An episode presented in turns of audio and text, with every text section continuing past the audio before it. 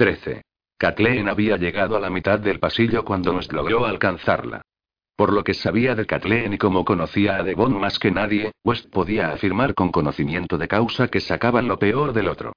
Pensó, exasperado, que cuando estaban en la misma habitación, la furia se desataba y las palabras se convertían en balas. Dios sabría por qué les resultaba tan difícil ser corteses uno con otro. Kathleen dijo en voz baja al llegar a su altura. Ella se detuvo y se volvió. Tenía la cara contraída y la boca, tensa. Como había soportado el azote del genio de Devon más de una vez en el pasado, West sabía lo hiriente que podía ser. El desastre económico de la finca no es obra de Devon, indicó. Él solo está intentando minimizar los daños. No puedes culparle por eso. Dime por qué puedo culparlo entonces. En esta situación, su voz reflejó un tono de disculpa. Por ser realista. ¿Por qué deberían cuatro familias pagar el precio para que todos los demás sobrevivamos? Preguntó Kathleen, dirigiéndole una mirada de reproche. Tiene que encontrar otra forma. West se frotó la nuca, agarrotada por haberse pasado dos noches durmiendo en una cama desigual en una granja fría. La vida no suele ser justa, amiga mía. Como tú ya sabes. ¿No puedes disuadirlo? Pidió a West. No cuando yo tomaría la misma decisión. Lo cierto es que, cuando arrendemos la tierra a la London Ironstone, esa reducida parte oriental de la finca será nuestra única fuente de beneficios fiable. Creía que estarías de parte de los arrendatarios, dijo Kathleen, agachando la cabeza. Lo estoy. Ya sabes que lo estoy. West alargó los brazos para sujetarle los estrechos hombros en un gesto de consuelo y de apoyo. Te juro que haremos todo lo posible por ayudarlos. Verán reducido el tamaño de sus granjas, pero si están dispuestos a aprender métodos modernos, podrían doblar su producción anual. Para cerciorarse de que lo estaba escuchando, la zarandeó delicadamente. Convenceré a Devon para que les dé todas las ventajas posibles. Les reduciremos el alquiler y les proporcionaremos drenaje y mejoras en los edificios. Hasta les suministraremos maquinaria para ayudarles a arar y cosechar la tierra. Al ver su expresión de rebelión, soltó con arrepentimiento. No pongas esa cara. Santo Dios, ni que estuviéramos conspirando para asesinar a alguien. Tengo a la persona ideal en mente, murmuró. Será mejor que reces para que no le pase nada, porque entonces yo sería el conde. Y me lavaría las manos sobre la finca. ¿De veras? Pareció verdaderamente asombrada. Antes de que pudieras decir esta boca es mía. Pero has trabajado tanto para los terratenientes, como tú misma dijiste una vez, Devon ha asumido una enorme responsabilidad. No hay nada en este mundo que yo quiera tanto como para estar dispuesto a hacer lo que mi hermano está haciendo. Lo que significa que no tengo más remedio que apoyarlo. Kathleen asintió con tristeza. Ahora estás siendo práctica. West sonrió ligeramente. ¿Me acompañas de vuelta a la guarida del león? No, estoy cansada de pelear. Apoyó un instante la frente en el pecho de West, un gesto íntimo de confianza que a este le llegó al alma casi tanto como le sorprendió. Tras separarse de Kathleen, regresó a la biblioteca. Devon, que estaba de pie, observando el mapa extendido en la mesa, tenía un aspecto aparentemente tranquilo. Pero el lápiz estaba roto en varios pedazos, esparcidos por la alfombra. ¿Podrías intentar ser un poco más perspicaz con ella? Preguntó West mientras contemplaba el marcado perfil de su hermano. Tal vez usar una pizca de diplomacia. Porque aunque resulta que estoy de acuerdo con tu postura, te estás portando como un imbécil. Que me aspen si tengo que obtener su aprobación antes de tomar decisiones sobre mi finca, soltó Devon, dirigiéndole una mirada iracunda. A diferencia de nosotros dos, ella tiene conciencia. No te vendría mal oír su opinión. Especialmente porque tiene razón. Acabas de decir que estabas de acuerdo con mi postura. Desde un punto de vista práctico. Moralmente, tiene razón Kathleen. West observó cómo su hermano se alejaba de la mesa y regresaba hacia ella, andando arriba y abajo como un tigre enjaulado. Tienes que saber algo sobre ella, indicó. Es enérgica por fuera, pero sensible por dentro. Si le mostrarás tan solo un poquito de consideración, no tienes que explicarme cómo es. La conozco mejor que tú, aseguró West, algo exasperado. He estado viviendo con ella, por el amor de Dios. Eso le valió una mirada gélida. ¿Quieres tenerla? Le preguntó Devon bruscamente. La pregunta, que parecía salida de la nada, lo desconcertó. Si quiero tenerla. ¿En el sentido bíblico de la palabra? Claro que no, está viuda. Es la viuda de Teo. ¿Cómo iba nadie a? Se le fue apagando la voz al ver que Devon había empezado a andar de nuevo por la habitación con una expresión asesina en el rostro. Atónito, West comprendió cuál era el motivo más probable de toda aquella hostilidad y tensión entre Devon y Kathleen. Cerró los ojos un instante. Aquello era malo. Malo para todos, malo para el futuro. Dios, no podía ser peor se mirara como se mirase. Decidió poner a prueba su teoría con la esperanza de estar equivocado. Aunque es muy bonita, ¿no crees? Prosiguió. Se me ocurre toda clase de cosas que podría hacer con esa boquita tan preciosa. No me importaría pillarla en un rincón oscuro y divertirme un ratito con ella. Puede que, al principio, se resistiera, pero pronto la tendría retozando entre mis brazos como una gatita. Devon se abalanzó sobre él y lo sujetó por las solapas con un movimiento brusco. Si la tocas, te mato, grunó. Lo sabía. West miraba a su hermano entre horrorizado e incrédulo. Virgen Santísima. Eres tú quien quiere tenerla. La ira visceral de Devon se apaciguó un poco al darse cuenta de que su hermano acababa de tenderle una trampa. Lo soltó de golpe. Te hiciste con el título de Teo y con su hogar, continuó West, que seguía sin dar crédito a la situación, y ahora quieres quedarte con su mujer. Su viuda murmuró Devon. ¿La has seducido? Todavía no. Dios mío. West se dio una palmada en la frente. ¿No crees que ya ha sufrido bastante? Oh, sí, fulmíname con la mirada si quieres. Párteme en pedazos como a ese condenado lápiz. Eso solo servirá para confirmar que no eres mejor que Teo. Al ver reflejada la indignación en la cara de su hermano, añadió. Tus relaciones no suelen durar más que el contenido de la despensa. Tienes un genio de mil demonios, y si la forma en que acabas de tratarla es un ejemplo de cómo vas a zanjar los desacuerdos, ya basta, soltó Devon con una voz peligrosamente baja. West se frotó la frente y suspiró. Devon dijo, desalentado, tú y yo siempre hemos pasado por alto los defectos del otro, pero eso no significa que no los conozcamos. Esto no es nada más que una lujuria ciega y absurda. Ten la decencia de dejarla en paz. Kathleen es una mujer sensible y compasiva que merece ser amada, y si tú tienes la menor capacidad para hacerlo, yo nunca te la he visto. He sido testigo de lo que les pasa a las mujeres que se preocupan por ti. Nada enfría más deprisa tu deseo que el cariño. ¿Vas a decirle algo? Quiso saber de Bon, que lo miró con frialdad. No, tendré la boca cerrada y esperaré que entres en razón. No hay por qué preocuparse, soltó Devon en tono sombrío. En este momento la he predispuesto tanto en mi contra que sería un milagro que algún día llegara a llevármela a la cama. Tras sopesar la idea de saltarse la cena por segunda noche seguida, Kathleen decidió, con ánimo de rebelarse, acompañar a la familia en el comedor. Era el último día de Devon en Eversby Priori, y podría soportar una hora y media sentada a la misma mesa que él. Devon insistió en ayudarla a sentarse, con una expresión inescrutable, y ella se lo agradeció con unas pocas palabras escuetas. Pero incluso a aquella distancia educada de él, estaba viviendo una agonía de nervios y rabia, dirigida, en su mayoría, hacia ella misma. Esos besos, su placer terrible, imposible, ¿cómo había podido hacerle eso? ¿Cómo podía haber reaccionado ella de un modo tan lascivo? La culpa era suya más que de Devon. Él era un calavera de Londres. Claro que iba a insinuarse a ella, o a cualquier mujer que tuviera cerca.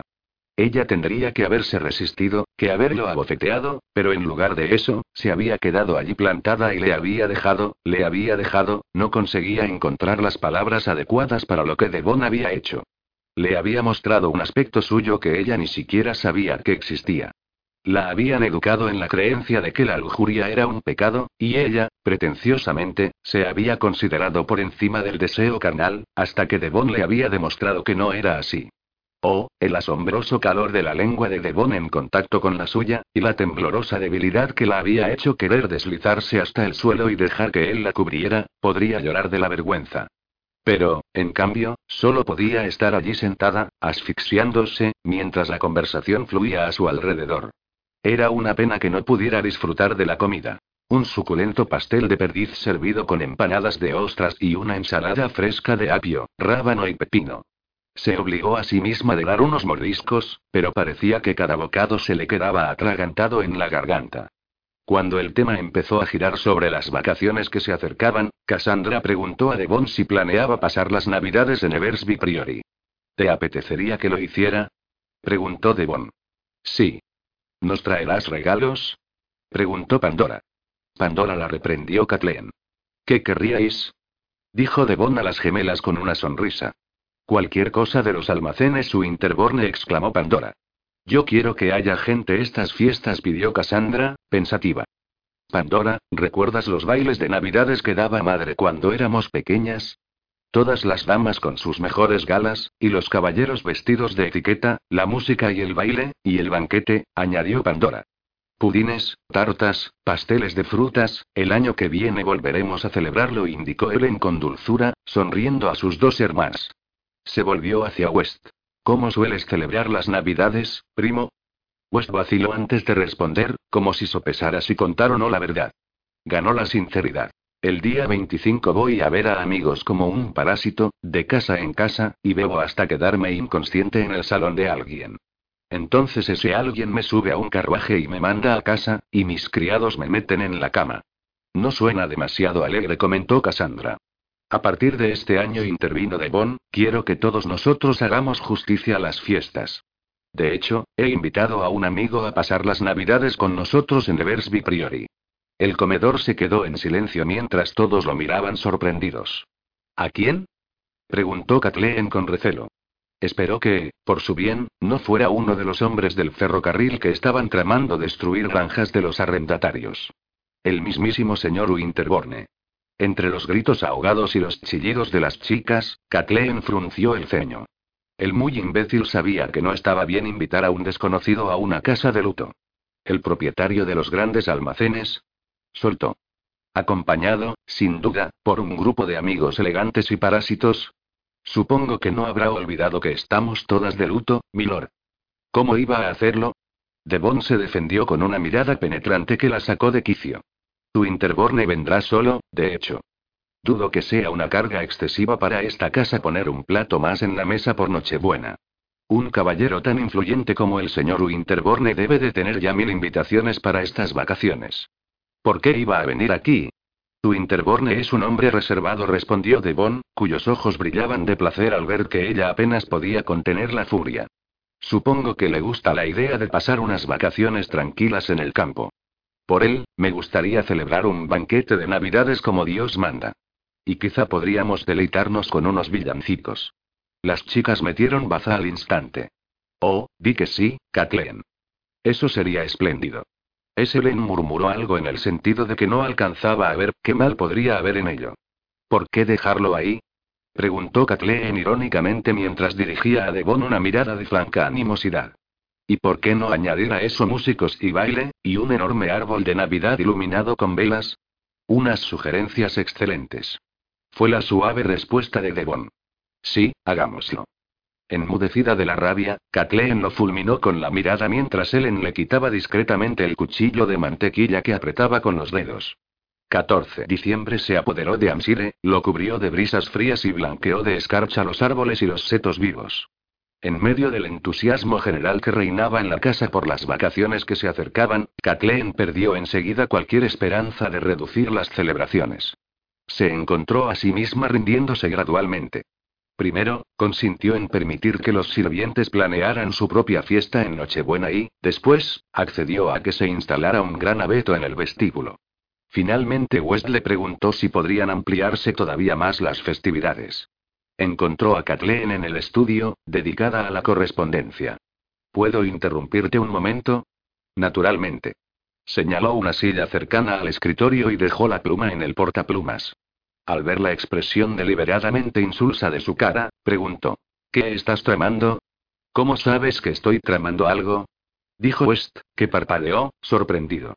Siempre que pones carita de inocencia es evidente que estás urdiendo algún plan. Las chicas no se atreven a comentártelo, sonrió West, pero yo me ofrecía a hacerlo porque está demostrado que puedo conseguir que cedas cuando es necesario. Hizo una pausa. Parece que Lord y Lady Trenear solían invitar a todas las familias de los arrendatarios y a algunos comerciantes locales a una fiesta en Nochebuena, ni hablar. Sí, esta fue mi primera reacción. Sin embargo, le dirigió una mirada tranquila, persuasiva, fomentar el espíritu comunitario beneficiaría a todos en la finca. Se detuvo un instante. No es demasiado distinto de las visitas caritativas que haces a las familias individualmente. Kathleen hundió la cara en sus manos con un gemido. Una gran fiesta. música. Regalos, dulces, alegría navideña.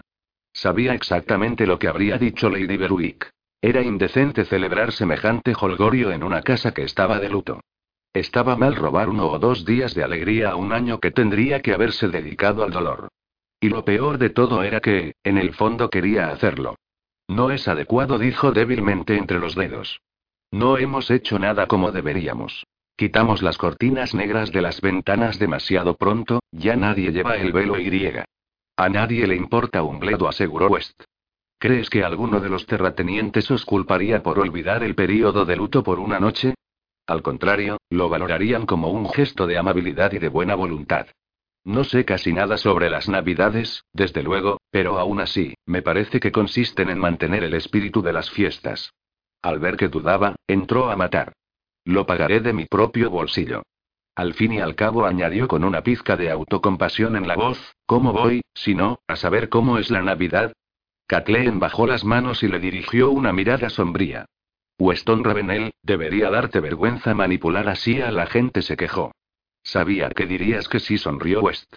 Es un árbol muy alto, comentó él en una semana después, en el vestíbulo. Nunca habíamos tenido uno tan grande, admitió la señora Church con el ceño fruncido de la inquietud. Las dos mujeres contemplaban cómo West, un par de lacayos y el mayordomo levantaban con esfuerzo el tronco de un abeto enorme para colocarlo en un cubo metálico lleno de piedras. El aire estaba cargado de gruñidos masculinos y blasfemias. Al izar el árbol, una lluvia de relucientes agujas verdes cubrió el suelo, y unas cuantas piñas delgadísimas se esparcieron por él. El primer lacayo estaba a mitad de la escalera curva, desde donde hacía el extremo de una cuerda que estaba atada a la parte superior del tronco. Al otro lado del vestíbulo, Pandora y Cassandra estaban en el balcón del primer piso, sosteniendo otra cuerda anudada igualmente al árbol.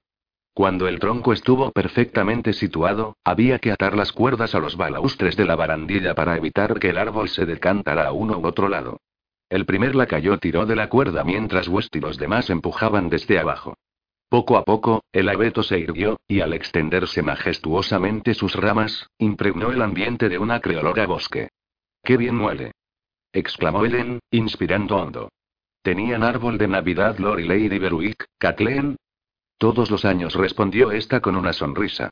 Pero era pequeño, porque, según Lady Berwick, era una costumbre pagana. Cassandra, necesitaremos más adornos o yo que exclamaba Pandora desde el balcón del primer piso. Nunca habíamos tenido un abeto tan alto. Haremos otro puñado de velas, respondió su hermana gemela. Nada de velas, les indicó Kathleen. Tal como está, este árbol ya puede provocar un incendio. Pero Kathleen, dijo Pandora, mirándola desde arriba, el abeto quedará horroroso si no lo decoramos lo suficiente. Se verá verdaderamente desnudo. Tal vez podríamos preparar paquetitos de dulces con malla y cintas, sugirió Ellen. Sería bonito colgarlos de las ramas. West se sacudió las agujas de las manos y usó el pulgar para limpiarse una mancha de savia de la palma. Tal vez tendríais que echar un vistazo a la caja que llegó de los almacenes su Interborne esta mañana, indicó. Estoy seguro de que contiene adornos navideños. Todo el movimiento y el ruido del vestíbulo se extinguió al instante y todos se lo quedaron mirando. ¿Qué caja? preguntó Kathleen. ¿Por qué lo has mantenido en secreto hasta ahora? West le dirigió una mirada elocuente mientras señalaba el rincón donde habían dejado una voluminosa caja de madera. No puede decirse que fuera un secreto, lleva allí horas. He estado demasiado ocupado con este maldito abeto para charlar. ¿La pediste tú? No. Devon mencionaba en su última carta que Winterborne iba a enviar algunos adornos navideños de su tienda, como gesto de agradecimiento por invitarlo a pasar aquí las fiestas. Yo no invité al señor Winterborne, replicó Kathleen, y de ningún modo podemos aceptar regalos de un desconocido. No son para ti, son para la casa. Cuélgalo todo, son solo unas cuantas chucherías y algo de oropel. Lo contempló indecisa. No creo que debamos hacerlo. No sé si estará bien visto, pero no parece apropiado. Él es un hombre soltero y esta familia está formada por muchachas jóvenes que solo me tienen a mí como acompañante. Si yo fuera diez años mayor y tuviera una sólida reputación, podría ser distinto, pero tal como están las cosas, yo soy miembro de la familia, se quejó West. ¿No hace eso que la situación sea más respetable? No hablarás en serio, ¿verdad? preguntó Kathleen. Lo que quiero decir es que si alguien tratara de dar un significado inapropiado al regalo de Winterborne, comentó West con los ojos entornados, el hecho de que yo esté aquí serviría para. Se detuvo al oír que Ellen, coloradísima, parecía atragantarse. ¿Ellen? preguntó Kathleen, preocupada, pero la chica se había vuelto. Al ver cómo le temblaban los hombros, dirigió una mirada alarmada a West. Ellen dijo este en voz baja, acercándose rápidamente a ella y sujetándole los brazos para sostenerla con urgencia. ¿Te encuentras mal, cielo? ¿Qué? Se calló cuando ella sacudió la cabeza enérgicamente y dijo algo con voz entrecortada mientras agitaba una mano para señalar algo situado detrás de ellos. West miró en esa dirección al instante. Le cambió la cara y se echó a reír. ¿Pero qué os pasa? Quiso saber Kathleen. Entonces, echó un vistazo al vestíbulo y se percató de que la caja ya no estaba en el rincón. Las gemelas debían de haber bajado corriendo en cuanto West la mencionó. Sujetando cada una a un lado, la habían cargado sigilosamente hacia la sala de visitas. Chicas, volved a traer inmediatamente eso aquí. exclamó Kathleen con aspereza. Pero ya era demasiado tarde. La puerta de la sala de visitas se cerró, y acto seguido se oyó el ruido de la llave al girar en la cerradura. Kathleen se paró en seco, con la boca abierta. West y Ellen se acercaron tambaleándose juntos, presas de la hilaridad. Debes saber que fueron necesarios dos lacayos robustos para entrar esa caja en casa, soltó la señora Church, asombrada. ¿Cómo habrán podido llevársela tan deprisa dos jovencitas? Por pura fuerza de voluntad respondió Ellen casi sin voz. Me encantará ver cómo intentas quitarles la caja a esas dos, comentó West a Kathleen. No me atrevería a hacerlo, contestó esta, dándose por vencida. Valoro demasiado mi integridad física. Venga, Kathleen, vamos a ver qué nos ha enviado el señor Winterborne, sugirió Ellen tras secarse una lágrima de alegría. Usted también, señora Church. No nos dejarán entrar en la habitación, murmuró Kathleen. Sí, si se lo pido yo, sonrió Ellen. Cuando finalmente dejaron a todos entrar en la sala de visitas, las gemelas, industriosas como ardillas, ya habían sacado innumerables paquetes envueltos. El mayordomo y los lacayos se aventuraron hasta la puerta para echar un vistazo al contenido de la caja. Parecía el cofre del tesoro de un pirata, rebosante de esferas de cristal pintadas para que parecieran frutas, pájaros de papel maché decorados con plumas auténticas, ingeniosas figuritas de hojalata en forma de bailarinas, soldados y animales. Había incluso una gran caja con unos vasitos de cristal coloreado, o luces de colores, que se tenían que llenar de aceite en el que flotara una mecha de vela y colgarse del árbol. Será inevitable que se prenda fuego, afirmó Kathleen, inquieta, mirando el montón de candeleros. Situaremos a un par de chicos con baldes de agua al lado del abeto cuando esté iluminado, la tranquilizó la señora Church. Si alguna de las ramas empieza a arder, la apagarán enseguida. Todos soltaron un grito ahogado cuando Pandora extrajo un gran ángel navideño de la caja. Tenía la cara de porcelana enmarcada de pelo dorado, mientras que de la parte trasera de la túnica de satén, adornada con perlas e hilo de oro, le sobresalía un par de alas doradas. Mientras la familia y los criados se reunían con reverencia para contemplar aquella espléndida obra, Kathleen tomó a West del brazo y se lo llevó de la habitación. Aquí está pasando algo, dijo. Quiero saber la verdadera razón por la que el conde ha invitado al señor Winterborne. Se detuvieron en el espacio que quedaba debajo de la escalera principal, detrás del árbol. ¿No puede mostrar hospitalidad a un amigo sin segundas intenciones? comentó West, eludiendo así su pregunta. Tu hermano no da puntadas sin hilo, replicó Kathleen a la vez que sacudía la cabeza.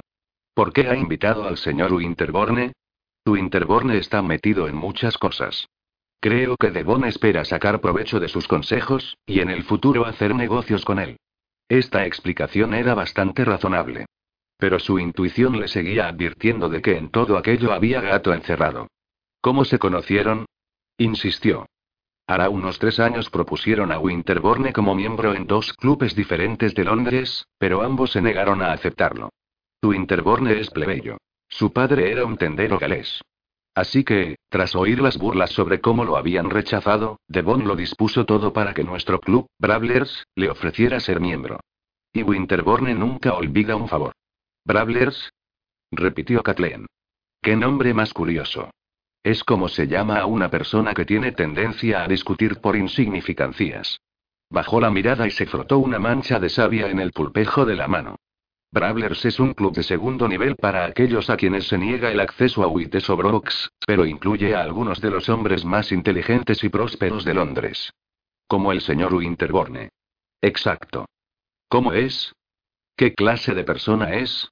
Es reservado, pero puede ser de lo más encantador si se lo propone, respondió West, encogiéndose de hombros. ¿Es joven o mayor? Alrededor de 30 años. ¿Y de aspecto? Es apuesto. A las damas se lo parece, sin duda. Aunque con su fortuna, podría ser más feo que un sapo sin que dejaran de revolotear a su alrededor como moscas. ¿Es buena persona? No se adquiere una fortuna siendo un angelito. Al mirar a West a los ojos, Kathleen fue consciente de que ya no iba a sonsacarle nada más. El conde y el señor Winterborne tienen previsto llegar mañana por la tarde, ¿verdad? Dijo, entonces. Sí, iré a recibirlos a la estación de Alton. ¿Te gustaría acompañarme? Gracias, pero aprovecharé mejor el tiempo quedándome con la señora Churchill la cocinera, para asegurarme de que todo esté preparado. Suspiró y observó con tristeza el enorme abeto sintiéndose culpable e incómoda. Espero que la burguesía local no se entere de nuestras festividades. Pero estoy segura de que lo hará. No tendría que permitir nada de esto. Lo sabes muy bien. Pero como lo has hecho, dijo West mientras le daba unas palmaditas en el hombro, vale más que trates de disfrutarlas. 15. Te van a proponer como miembro de WITES, dijo Risu Interborne mientras el tren traqueteaba y se balanceaba en el trayecto de Londres a Amsire. Aunque en su compartimento privado del vagón de primera clase habrían cabido fácilmente cuatro pasajeros más, su Interborne había pagado para mantener los asientos vacíos y disponer así de aquel espacio para ellos solos. Sutton, el ayuda de cámara de Devon, viajaba en uno de los vagones de clase inferior, en la parte posterior del tren. ¿Cómo lo sabes? preguntó Devon, sorprendido. Tu Interborne lo miró de soslayo a modo de respuesta. Solía estar al corriente de asuntos privados de los demás antes de que ellos mismos se enteraran. Como en Londres casi todo el mundo había solicitado crédito a sus almacenes, conocía detalles íntimos sobre sus finanzas, sus compras y sus hábitos personales. Además, gran parte de lo que los empleados de los almacenes oían en las plantas llegaba hasta su despacho.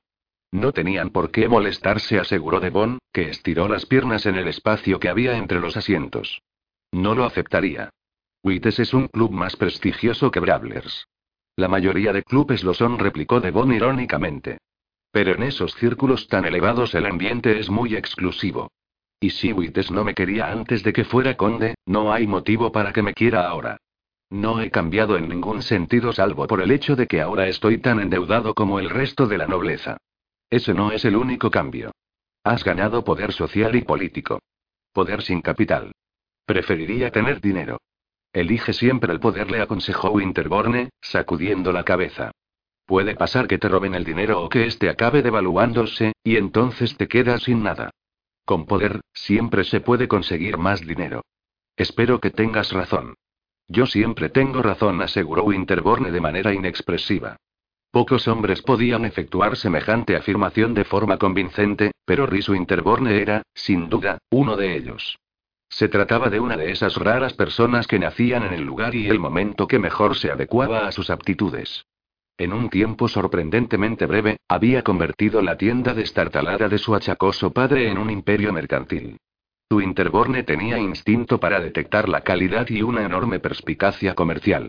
De algún modo siempre identificaba lo que la gente quería comprar antes de que lo supiera ella misma.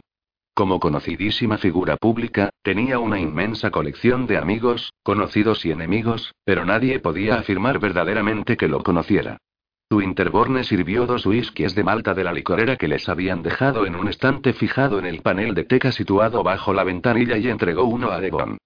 Tras un brindis silencioso, se recostaron en los lujosos asientos y observaron el paisaje que pasaba ante sus ojos por la ventanilla. El soberbio compartimento era uno de los tres de que disponía el vagón, cada uno de ellos con puertas que daban al exterior.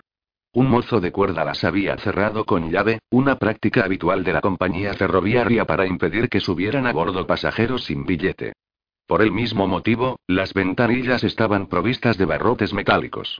Para distraerse de la vaga sensación de estar atrapado, Devon se concentró en la vista. Qué pequeña se había vuelto Inglaterra, ahora que era posible cubrir una distancia en cuestión de horas en lugar de hacerlo en días. Apenas había tiempo de asimilar el paisaje antes de haberlo dejado atrás, lo que había llevado a algunas personas a llamar carretera de un mago al ferrocarril. El tren, que cruzaba puentes, pastos, vías públicas y pueblos antiguos, tanto se abría paso por profundos desmontes de Creta como traqueteaba a páramo abierto. Aparecieron las colinas de Amsire, cuyas pendientes verde oscuro se doblegaban bajo el cielo blanco de aquella tarde invernal. La perspectiva de llegar a casa ilusionaba a Devon. Llevaba presentes para todos los miembros de la familia, pero le había llevado muchísimo tiempo decidir qué regalar a Kathleen. En uno de los mostradores de la sección de joyería de los almacenes su Interborne había visto un excepcional camafeo que lucía una escena de una diosa griega a caballo tallada con un gusto exquisito. El camafeo color crema estaba montado sobre un fondo ónice y enmarcado por pequeños aljófares blancos. Como el camafeo estaba montado en ónice, la dependienta había asegurado a Devon que era adecuado para una mujer de luto. Hasta las perlas eran aceptables, puesto que se decía que representaban lágrimas. Devon lo había comprado en el acto. Se lo habían entregado aquella mañana y se lo había guardado en el bolsillo antes de partir hacia la estación de ferrocarril. Estaba impaciente por volver a ver a Kathleen, sediento de su imagen y del sonido de su voz. Había extrañado su sonrisa, su ceño fruncido, su encantadora frustración por la falta de decoro, los cerdos y los fontaneros. Contemplaba, expectante, el paisaje mientras el tren ascendía penosamente hacia la cima de una colina e iniciaba, después, el descenso. Pronto cruzarían el río Wei, y ya solo faltaría una milla hasta la estación de Alton. Los vagones estaban solo medio llenos. Una cantidad mucho mayor de pasajeros viajaría el día siguiente, por Nochebuena. El vehículo ganó velocidad al aproximarse al puente, pero la fuerza motriz del motor se vio alterada por una repentina sacudida. Al instante, Devon oyó el chirrido metálico de unos frenos. El vagón empezó a dar bandazos. Instintivamente, Devon se aferró a uno de los barrotes de la ventanilla para no salir despedido del asiento. Un segundo después, un impacto tremendo le separó la mano de la barra metálica. No, fue la barra la que se soltó, y la ventanilla se hizo añicos al descarrilar el vagón. Devon se vio sumido en un caos de cristales, madera astillada, metal retorcido y ruido estrepitoso. Los enganches se partieron, y Devon notó un tirón violento, seguido de la sensación de caer y dar vueltas. Los dos hombres fueron lanzados por el compartimento, y una luz blanca cegó a Devon mientras éste intentaba encontrar un punto fijo al que sujetarse en medio de toda aquella locura. Siguió cayendo, incapaz de detener el descenso, hasta que su cuerpo se estampó contra el suelo y un dolor punzante le estalló en el pecho, la cabeza le dio vueltas y se sumió en la oscuridad. 16. Un frío intensísimo le hizo recobrar el sentido, en medio de jadeos. Devon se frotó la cara mojada y trató de incorporarse. El agua hedionda del río entraba a borbotones en el compartimento del tren, o lo que quedaba de él. Devon se encaramó a los fragmentos de cristales y los restos del tren para alcanzar el hueco de la ventanilla rota y miró a través de los barrotes metálicos. Al parecer, la locomotora se había precipitado por el muro lateral del puente, y se había llevado tres vagones con ella, dejando los dos vehículos restantes balaceándose en lo alto del terraplén. Cerca, la enorme mole de un vagón siniestrado se había sumergido en el agua como un animal acogotado. Unos desesperados gritos de auxilio rasgaban el aire. Se volvió frenéticamente en busca de Winterborne y fue apartando tablas de teca hasta que encontró a su amigo inconsciente bajo un asiento que había acabado arrancado del suelo. El agua estaba empezando a cubrirle la cara. Devon tiró de él hacia arriba, y cada movimiento le provocó una insoportable punzada de dolor en el pecho y el costado. Tu Interborne dijo con brusquedad, zarandeándolo un poco. Despierta. Vuelve en ti. Vamos. Tu Interborne tosió y soltó un gemido entrecortado. ¿Qué ha pasado? preguntó con voz ronca. El tren ha descarrilado, respondió Devon, jadeando. El vagón ha caído al río. No veo nada, soltó Winterborne, que se frotó la cara ensangrentada y gruñó de dolor. Devon trató de levantarlo más al ver que el agua iba subiendo gradualmente de nivel. Tienes que moverte, o nos vamos a ahogar. Unas indescifrables frases en galés surcaron el aire antes de que Winterborn dijera en inglés. Tengo la pierna rota. Con una maldición, Devon apartó más restos y encontró un barrote de la ventanilla que se había soltado de sus remaches. Se encaramó a otro asiento y alargó la mano hacia la puerta lateral cerrada con llave que quedaba del lado de la corriente. Jadeando debido al esfuerzo, usó la barra metálica a modo de palanca improvisada para abrir la puerta. La inclinación del vagón le dificultaba la labor. Y todo el rato el agua seguía entrando a raudales, de modo que ya les llegaba hasta las rodillas. Una vez hubo roto la cerradura, empujó la puerta hacia arriba hasta que cedió hacia el otro lado y golpeó la parte exterior del vehículo. Asomó la cabeza y calculó la distancia que lo separaba de la orilla. No daba la impresión de que el agua fuera a llegarles más arriba de la calera. El problema era el frío extremo, que acabaría rápidamente con ellos. No podían permitirse esperar a recibir ayuda. Tosiendo debido al humo que llenaba el aire, volvió a meter la cabeza en el vagón. Encontró a Winterborne quitándose trocitos de cristal del pelo, con los ojos todavía cerrados, y la cara llena de pequeños cortes ensangrentados. Voy a sacarte de aquí y a llevarte hasta la orilla, dijo a su amigo. ¿Cómo estás? preguntó Winterborne con una lucidez asombrosa para acabar de perder la vista y tener una pierna rota. Mejor que tú. ¿A qué distancia de la orilla estamos? A unos 20 pies. ¿Y la corriente? ¿Es muy fuerte? Eso da igual. No podemos quedarnos aquí. Tienes más probabilidades de lograrlo sin mí, observó Winterborne con tranquilidad. No voy a dejarte aquí, idiota. Devon sujetó a Winterborne por una muñeca y se lo cargó a los hombros. Si te da miedo de verme un favor por haberte salvado la vida, tienes razón, soltó mientras lo llevaba con dificultad hacia la puerta abierta. Me deberás un favor enorme. Dio un traspié y tropezó con su carga a cuestas. Pero con la mano libre se sujetó a la puerta y conservó el equilibrio. Sintió un dolor tan lacerante en el pecho que lo dejó un instante sin aliento. Dios mío, ¿cómo pesas? Alcanzó a decir. No hubo ninguna respuesta. Vio que Winterborne estaba luchando por no perder la conciencia. Devon notó que, a medida que iba respirando, las punzadas en el pecho se le iban alargando hasta convertirse en una agonía constante. Se le agarrotaron y contrajeron los músculos. Se le estaban acumulando las complicaciones, el río, el frío, las heridas de Winterborne y, ahora, lo que fuera que le dolía tanto. Pero no tenía más remedio que seguir adelante. Apretando los dientes, logró izar a Winterborne y sacarlo del vagón. Juntos se metieron en el agua, lo que provocó un grito quejumbroso de su amigo. Sin soltarlo, Devon procuró desesperadamente sostenerse y, para ello, afianzó los pies en el fondo pegajoso del río. Era más hondo de lo que había calculado, ya que el agua le llegaba hasta más arriba de la cintura. Por un momento, el impacto del frío lo paralizó.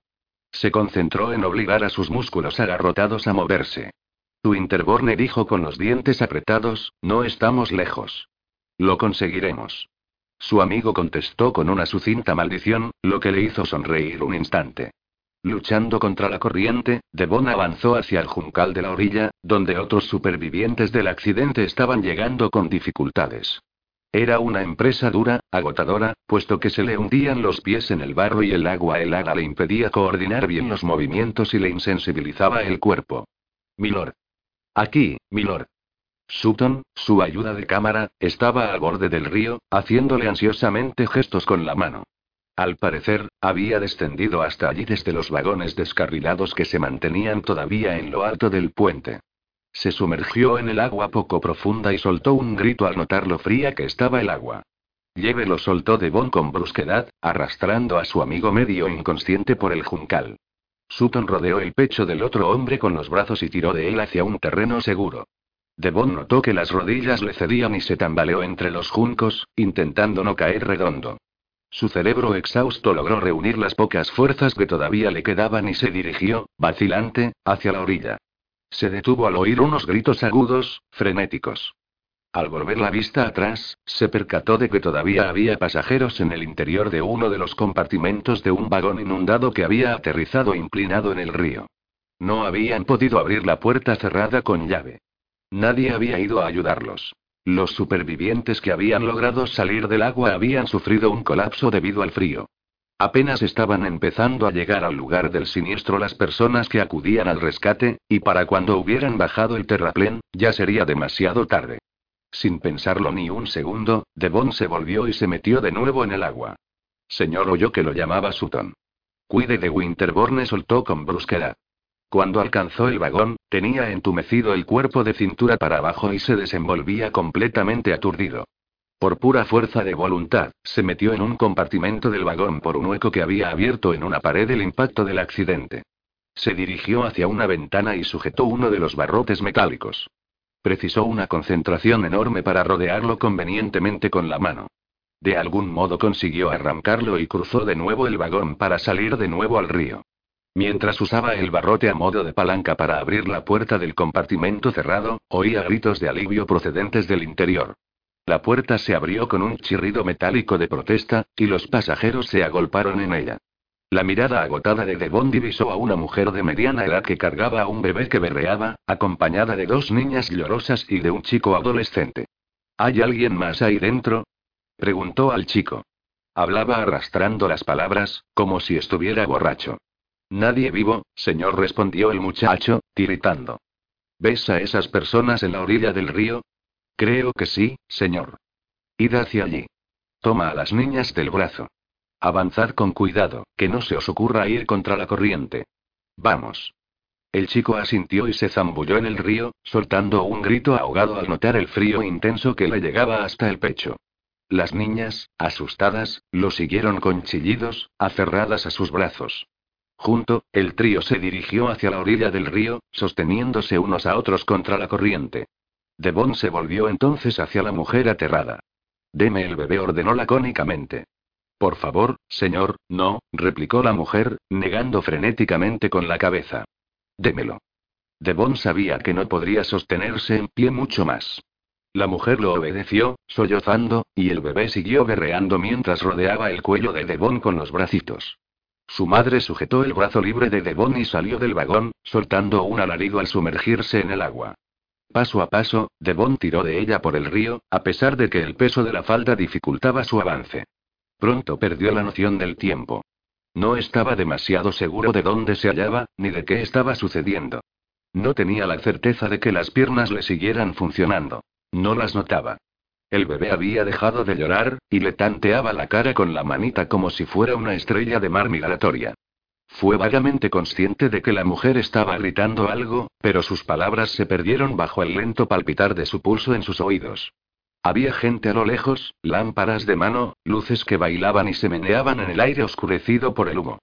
Siguió adelante, impulsado por la certeza de que vacilar siquiera un momento le supondría perder del todo la conciencia. Sintió que algo tiraba del bebé que llevaba en brazos. Hubo otro tirón más fuerte, al que se resistió un instante. Unos desconocidos se estaban haciendo con el bebé, mientras que otros se habían acercado a ellos para ayudar a la mujer a avanzar por los juncos y el barro. Devon perdió el equilibrio y se tambaleó hacia atrás. Los músculos ya no le obedecían.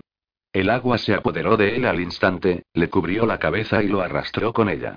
Mientras la corriente se lo llevaba, él contemplaba mentalmente la escena desde arriba y veía un cuerpo, el suyo, girar despacio en las aguas impenetrables. Comprendió, aturdido, que no podía salvarse. Nadie iba a rescatarlo. Había encontrado la muerte, como todos los hombres de la familia Ravenel, de forma prematura, dejando demasiadas cosas sin terminar, pero ni siquiera tenía fuerzas para que eso le importara. En medio de todos aquellos pensamientos inconexos, sabía que West saldría adelante sin él. West sobreviviría. Pero Kathleen, nunca sabría lo que había significado para él. Esta idea hizo mella en la poca conciencia que le quedaba. Por Dios, ¿por qué había esperado, dando por sentado que disponía de tiempo? Solo pedía cinco minutos para decirle, qué narices, un minuto, pero ya era demasiado tarde. Kathleen seguiría adelante con su vida sin él. Algún hombre se casaría con ella, envejecería con ella, y él solo sería un recuerdo desvanecido. Eso sí lo recordaba. Se resistió y se revolvió, con un grito silencioso atrapado en su interior. Kathleen era su destino, suyo y de nadie más. Se enfrentaría a todos los males del mundo para estar con ella. Pero era inútil. El río lo arrastraba irremediablemente hacia la oscuridad. Algo lo atrapó. Unas extremidades fuertes y vigorosas le rodearon el brazo y el pecho como un monstruo de las profundidades. Una fuerza inexorable tiró de él dolorosamente hacia atrás. Se sintió sujetado con fuerza contra la corriente. Oh, no, ni lo sueñes. Le gruñó un hombre cerca de la oreja, jadeando debido al esfuerzo. El fuerte abrazo le oprimió más aún el tórax, y empezó a toser. Mientras un dolor agónico le atravesaba el cuerpo, la voz añadió. No vas a dejarme solo manejando esa puñetera finca. 17. El tren debe de haberse retrasado, comentó Pandora, enojada mientras jugaba con los perros en el suelo de la sala de visitas. No soporto esperar. Podrías hacer algo provechoso, sugirió Cassandra, apartando los ojos de su labor de costura. Así la espera se hace más corta. La gente siempre dice eso, y no es verdad. La espera es igual de larga tanto si se hace algo provechoso como si no. A lo mejor los caballeros se han detenido a tomar algo al salir de Alton, comentó Ellen, que se inclinó sobre el bastidor de bordar para ejecutar una puntada complicada. Kathleen alzó la vista de un libro sobre agricultura que le había recomendado West. Pues más les valdrá llegar muertos de hambre, soltó con una fingida indignación. La cocinera les ha preparado un banquete pantagruélico. Hizo una mueca al ver que Napoleón se instalaba entre los pliegues del vestido de Pandora. Estarás cubierta de pelo de perro cuando lleguen los caballeros, cielo. No se darán cuenta, le aseguró Pandora. El vestido es negro, lo mismo que el perro. Puede, pero aún así, Kathleen se detuvo cuando Hamlet entró trotando en la sala de visitas con su perpetua sonrisa. Con todo el ajetreo de los preparativos para aquel día, se había olvidado del cerdo. Se había acostumbrado tanto a verlo seguir a Napoleón y Josefina por todas partes que había empezado a considerarlo un tercer perro. Madre mía, soltó, hay que hacer algo con Hamlet. No puede pasearse por la casa mientras el señor Winterborne esté aquí. Hamlet es muy limpio, dijo Cassandra, que se agachó hacia la mascota cuando se acercó a ella gruñendo cariñosamente. Más limpio que los perros, en realidad. Era cierto. Hamlet se portaba tan bien que parecía injusto sacarlo de la casa. No hay más remedio, insistió Kathleen con pesar. Me temo que no podemos esperar que el señor Winterborne comparta nuestro progresista punto de vista sobre los cerdos. Hamlet tendrá que dormir en el establo. Puedes prepararle una buena cama con paja y mantas. Las gemelas se horrorizaron y se pusieron a protestar a la vez. Pero eso herirá sus sentimientos, creerá que está castigado. Estará la mar de cómodo, empezó a decir Kathleen, pero se detuvo al darse cuenta de que los dos perros, alertados por un ruido, habían salido corriendo de la habitación meneando el rabo. Hamlet los siguió a toda velocidad con un chillido resuelto. Hay alguien en la puerta principal, soltó Ellen, que dejó a un lado su bordado y se dirigió hacia la ventana para echar un vistazo al camino de entrada y al pórtico. Tenían que ser de y su invitado. Kathleen se puso de pie de un salto y apremió a las gemelas. Lleva del cerdo al sótano. Deprisa. Contuvo una sonrisa cuando se apresuraron a obedecerla. Se alisó la falda y se tiró de las mangas antes de acercarse a Ellen, junto a la ventana. Para su sorpresa, en el camino no había ningún carruaje ni tiro de caballos, sino solamente un potro robusto que jadeaba con los costados sudados.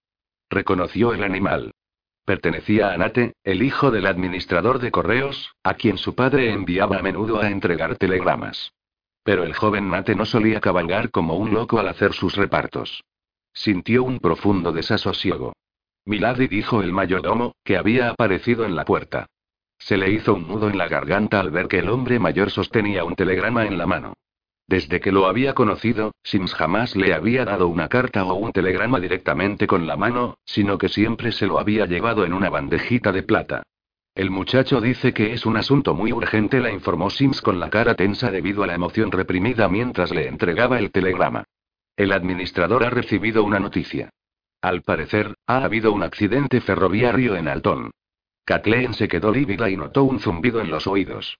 Torpe por culpa de las prisas, arrebató el telegrama a Sims y lo abrió. Descarrilamiento cerca estación Alton. Trenear y Winterborne heridos. Tengan médico dispuesto para su llegada. Yo regresaré en coche alquilado. Sutton, Devon, herido. Kathleen cerró los puños como si aquella idea aterradora fuera algo que pudiera alejar físicamente a golpes. El corazón empezó a latirle con fuerza. Sims, envía un lacayo a buscar al médico. Tuvo que obligar a las palabras a salir a través de una capa asfixiante de pánico. Que venga sin demora. Lord Trenear y el señor Winterborne precisarán de sus cuidados. Sí, Milady dijo el mayordomo, que salió de la sala de visitas moviéndose con una admirable prontitud para un hombre de su edad. ¿Puedo leerlo? pidió Ellen. Kathleen le entregó el telegrama, cuyas puntas se agitaban como una mariposa aprisionada. La voz sin aliento de Nate les llegó desde la puerta. Era un muchacho bajo, enjuto y nervudo con una mata de pelo de color orín y una cara redonda cubierta de una constelación de pecas. Mi padre me contó la noticia que le han telegrafiado, anunció, y al ver que había captado la atención de las dos mujeres, prosiguió con excitación. Ha sido en el puente, justo antes de la estación. Un tren con vagones de balasto cruzaba la línea y no la despejó a tiempo. El tren de pasajeros chocó con él, y algunos de los vagones se precipitaron al río Wey desde el puente.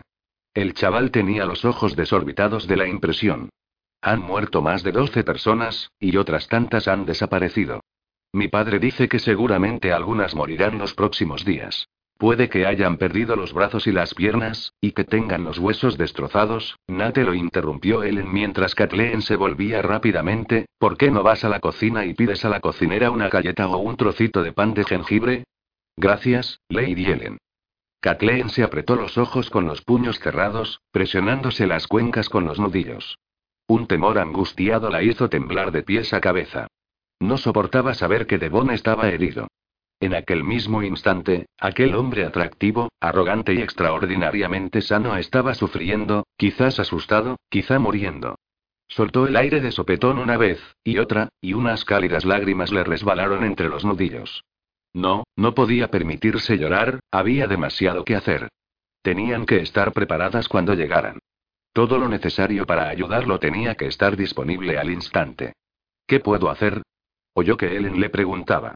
Se secó las mejillas con los puños del vestido. Le costaba pensar. Tenía la mente nublada. Explica lo sucedido a las gemelas, y asegúrate de que no estén presentes cuando entren en casa a los hombres. No sabemos cuál es su estado, o lo graves que son sus heridas, y griega. No me gustaría que las chicas vieran, naturalmente. Kathleen se volvió hacia ella. El pulso le repiqueteaba en las sienes. Yo me encargaré de hablar con la señora Church, indicó con voz ronca. Tenemos que reunir los suministros médicos que haya en la casa, sábanas y trapos limpios, no pudo seguir. West está con ellos, dijo Ellen, poniéndole una mano en el hombro con cariño. Estaba muy tranquila, aunque tenía el semblante pálido y tenso.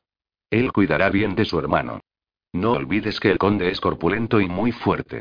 Sobreviviría a peligros ante los que otros hombres sucumbirían. Kathleen asintió automáticamente. Pero aquellas palabras no la reconfortaron. Sí, Devon era un hombre corpulento y fornido, pero un accidente ferroviario era diferente de cualquier otra clase de siniestro. Las heridas de los choques y los descarrilamientos solían revestir importancia.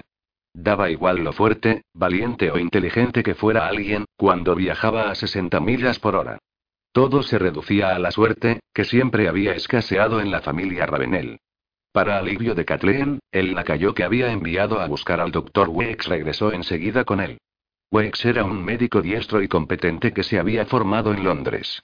Había ido a la finca la mañana del accidente de Theo, y había sido quien había dado a las chicas la noticia sobre la muerte de su hermano. Siempre que un miembro de la casa estaba enfermo, Wex acudía enseguida, y trataba a los criados con la misma consideración y el mismo respeto que mostraba a la familia Ravenel. A Kathleen le había caído rápidamente bien y confiaba en él.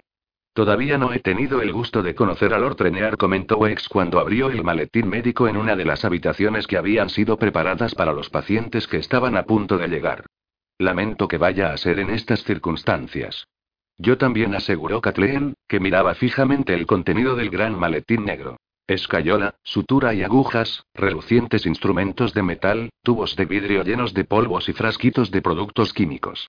Invadida por la sensación de vivir algo irreal, se preguntó cuándo llegaría de y qué clase de heridas habría sufrido. Dios mío, aquello era terriblemente parecido a lo sucedido la mañana que Teo había fallecido. Cruzó los brazos y se sujetó los codos para intentar aplacar los temblores que le sacudían el cuerpo. Pensó que la última vez que Devon se había ido de Versby Priori había estado demasiado enojada para despedirse de él. Lady Trenear dijo el médico con dulzura. Estoy seguro de que esta situación desafortunada, y mi presencia aquí, debe recordarle el accidente de su marido. ¿Le sería de ayuda que le preparara un sedante suave? No, gracias. Quiero estar con plenas facultades. Es solo que, no puedo creer que, otro Ravenel, no pudo terminar la frase. Los hombres de esta familia no parecen tener el don de la longevidad, comentó Wex con el ceño fruncido mientras se mesaba la barba bien cuidada. Pero, no nos pongamos aún en lo peor. Pronto sabremos cuál es el estado de Lord Tremear. Mientras el médico disponía diversos objetos en una mesa, Kathleen oyó que Sims, en alguna habitación distante, pedía a un lacayo que fuera corriendo a las cuadras a buscar un montón de palos para improvisar unas camillas.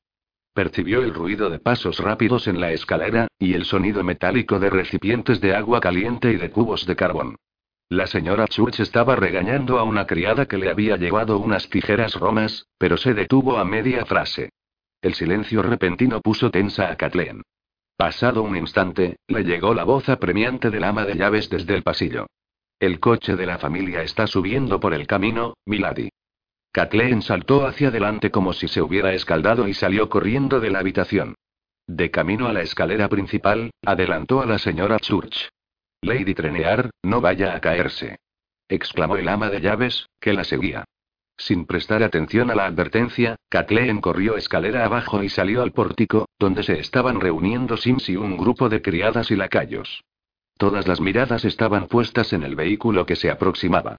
Ya antes de que las ruedas cesaran de moverse, el lacayo que iba detrás había saltado al suelo, y alguien había abierto la portezuela del carruaje desde dentro. Se oyó un montón de exclamaciones cuando nos salió del vehículo. Estaba en un estado lamentable, con la ropa sucia y mojada. Inmediatamente todos intentaron rodearlo. West levantó una mano para detenerlos, apoyado en el costado del carruaje. Temblaba de pies a cabeza y los dientes le castañeteaban ruidosamente. No. Atiendan antes al conde. ¿Dónde está el puñetero médico? Aquí, señor Ravenel, respondió el doctor Wex, ya a su lado. ¿Está herido? Solo helado, aseguró West, asintiendo con la cabeza. Tú tuve que sacar a mi, mi hermano del río. Tras abrirse paso entre el grupo, Kathleen tomó del brazo a West para ayudarlo a sostenerse. Tiritaba y se balanceaba, con la tez gris. Estaba impregnado de un fétido olor a río. Su ropa apestaba a barro y a agua corrompida. ¿Cómo está Devon? preguntó con urgencia. Apenas co-consciente contestó West, apoyado en ella. No está co-coherente. Demasiado rato en el agua. Señora Church dijo Wex al ama de llaves. Hay que meter al señor Ravenel inmediatamente en la cama. Tápenlo con mantas y échenle carbón a la chimenea. Que nadie le dé bebidas alcohólicas de ningún tipo. Esto es muy importante, ¿entendido? Pueden darle té dulce templado, no caliente. No hace falta que me lleven, se quejó West. Mírenme, me sostengo de pie. Pero antes de terminar de hablar ya había empezado a desplomarse. Kathleen lo apuntaló con las piernas para intentar evitar que se cayera. Rápidamente un par de lacayos lo sujetaron y lo acostaron en una camilla. Estése quieto, señor Ravenel ordenó con severidad el médico al ver que West se resistía. Hasta que no haya entrado totalmente en calor, cualquier esfuerzo podría causarle la muerte. Si la sangre fría de las extremidades le llega demasiado rápido al corazón, se detuvo con impaciencia y añadió a los lacayos. Llévenlo dentro. Kathleen había empezado a subirse al estribo del carruaje. El interior oscuro estaba sumido en un silencio inquietante. Milord. Devon, puedes. Permítame verlos antes, dijo el médico mientras la apartaba con firmeza del vehículo. Dígame cómo está Lord Trenear, pidió Kathleen. En cuanto pueda. Wex se subió al carruaje. Kathleen tensó todos los músculos, esforzándose por ser paciente. Se mordió el labio hasta que le dolió. Medio minuto después, le llegó la voz del médico desde dentro con un nuevo tono de urgencia.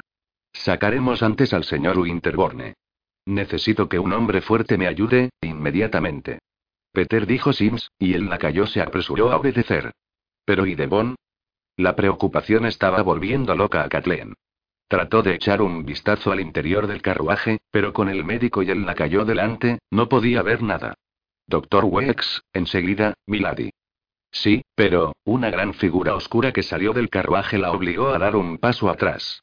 Era Devon, andrajoso y casi irreconocible, que había oído su voz. Lord Trenear, no se esfuerce, ordenó lacónicamente el médico. Me ocuparé de usted en cuanto haya atendido a su amigo. Devon, que lo ignoró, se tambaleó al poner los pies en el suelo. Se aferró al borde de la abertura de la portezuela para no caerse. Iba sucio, estaba magullado por todas partes y llevaba la camisa empapada y manchada de sangre. Pero, al examinarlo frenéticamente, Kathleen comprobó, aliviada, que no le faltaba ninguna extremidad ni tenía heridas abiertas. Estaba de una pieza. La mirada desorientada de Devon encontró la suya con un derroche de azul pecaminoso, y esbozó su nombre con los labios. Kathleen se le acercó con dos pasos, y él la sujetó bruscamente. Con una mano se aferró al recogido trenzado de Kathleen, y le hizo realmente daño. Después de que un tenue gemido le vibrara en la garganta, cubrió la boca de Kathleen con la suya para darle un beso desesperado, sin importarle quién pudiera verlos. Se estremeció, le falló el equilibrio y Kathleen lo apuntaló con las piernas. No deberías estar de pie, soltó, insegura. Déjame que te ayude. Nos sentaremos en el suelo. Devon, por favor, pero él no la estaba escuchando. Con un gruñido apasionado, primitivo, se volvió y la apretujó contra el costado del carruaje para besarla de nuevo. Aunque estaba herido y exhausto, era increíblemente fuerte. Le tomó la boca con una fuerza impetuosa, y solo se detuvo cuando tuvo que respirar. Detrás de él, Kathleen vio que la señora Church y un par de lacayos acudían a ellos con una camilla. Devon suplicó, tienes que acostarte. Aquí mismo hay una camilla. Tienen que meterte en casa. Yo me quedaré contigo, te lo prometo. No se movió, salvo por los violentos escalofríos que le sacudían el cuerpo. Cariño le susurró Kathleen al oído con angustia, suéltame, por favor. Le respondió con un sonido indescifrable, afianzó más los brazos alrededor de su cuerpo, y empezó a desplomarse, inconsciente. Afortunadamente, los lacayos llegaron a tiempo para sujetar a Devon antes de que aplastara a Kathleen con su peso.